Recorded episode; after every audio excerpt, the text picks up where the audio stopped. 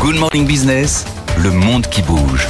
Et on est à un an hein, de l'élection euh, américaine de 2024. Euh, un sondage donne d'ailleurs Donald Trump devant Joe Biden dans une série d'états ces fameux états clés qui font basculer euh, une élection. Est-ce qu'on peut avoir un panorama ce matin, Benahouda Oui, avec cette enquête du New York Times, du Siena College dans les États charnières, l'ex-président républicain retournerait à la Maison-Blanche sans grande difficulté.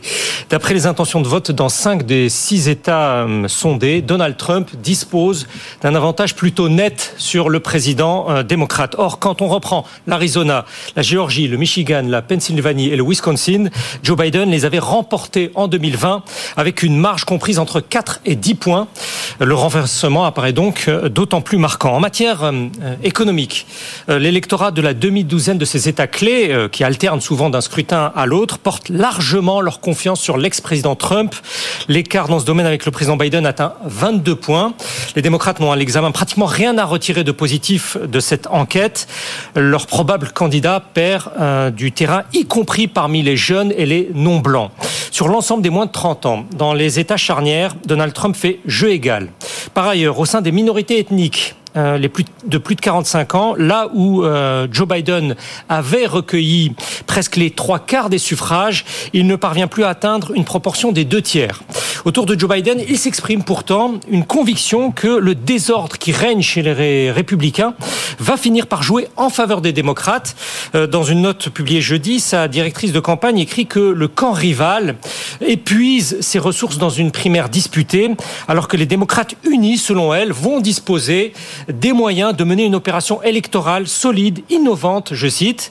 Mais cette argumentation ne tient pas compte du fait que la candidature de Joe Biden en elle-même apparaît comme euh, de moins en moins rassembleuse dans les intentions de vote. Sa colistière Kamala Harris, voire toute alternative, fait mieux que lui dans ce sondage euh, en question. Bon, on est quand même un an avant, c'est loin. Quelle crédibilité on peut donner à ce Oui, c'est très loin. Les partisans du, du président démocrate assurent qu'à un an du vote, de telles anticipations dans la demi douzaine euh, d'États pivots ne sont en rien fixés. Un porte-parole de la campagne Biden renvoie à une enquête analogue de 2011 euh, de l'Institut Gallup, aussi défavorable pour Barack Obama, à 12 mois, ce qui ne l'a pas empêché finalement de gagner haut la main.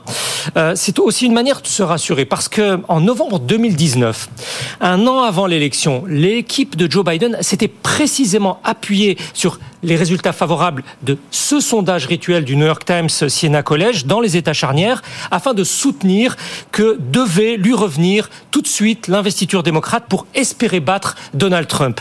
Dans un article de fond le mois dernier, un professeur de sciences politiques d'une université euh, texane démontrait d'ailleurs que l'élection présidentielle américaine s'analyse euh, bien mieux comme une série de scrutins indépendants par État.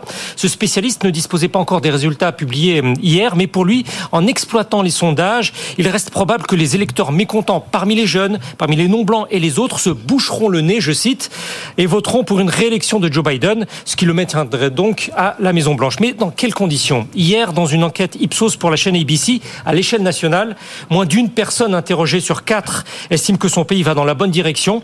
Aussi bien Joe Biden que Donald Trump sont perçus euh, de manière très défavorable. C'est un journal républicain qui l'explique euh, dans ces termes ce matin.